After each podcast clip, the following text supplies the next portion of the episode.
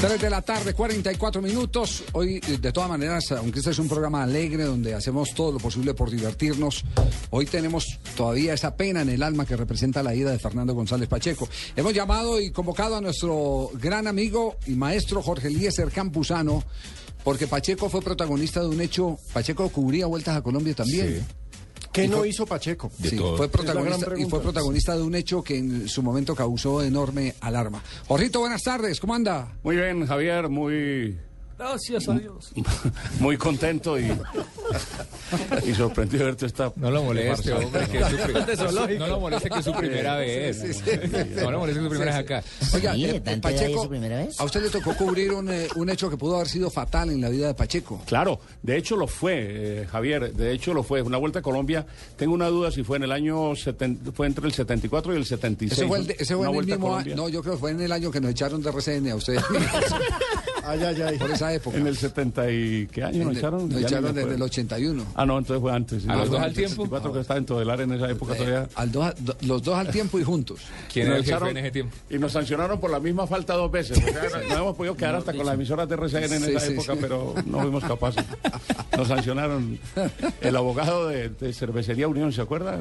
Don Oscar, el doctor Oscar Serna Mejía. Sí. Entregue ese cacito que yo les quito las emisoras.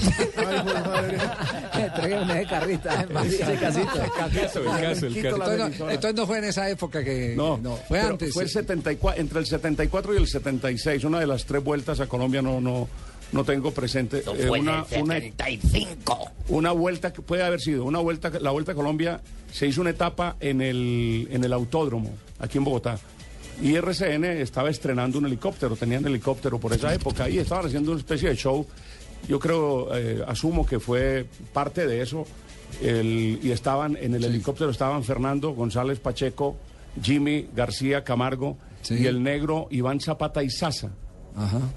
Estábamos, y eh, permitían solamente que voltearan motos, no que voltearan carros, sino motos, solamente podíamos transmitir. Entonces un carro estaba en la meta, que esta- era Pastor, en el 1 de Todelar, y yo iba en la moto con Ramón Hoyos.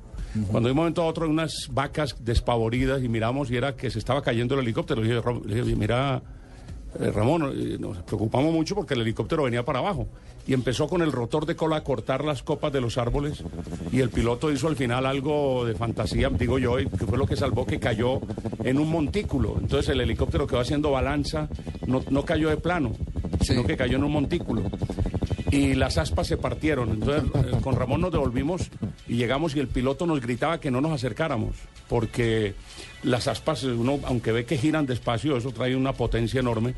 Y hasta que ya pararon y le ayudamos a abrir eh, las puertas y se empezaron a bajar. eh, el primero que bajó fue Jimmy.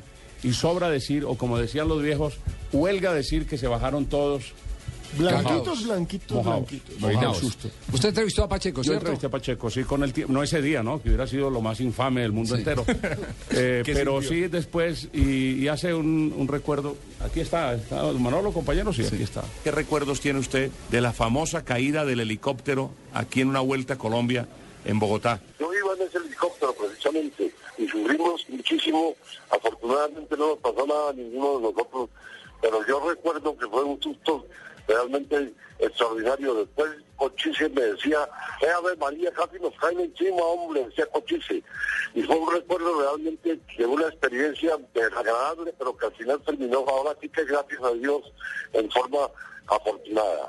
Pero usted le, le- decían algo al piloto, porque era, fue un momento dramático ese, Fernando, ¿no? Nosotros veíamos muchos años de, de ganado salía la mitad del autódromo de, sitio donde se realizaba ese donde se los corredores de la Vuelta a Colombia, pero nos pareció que el hombre estaba haciendo piruetas.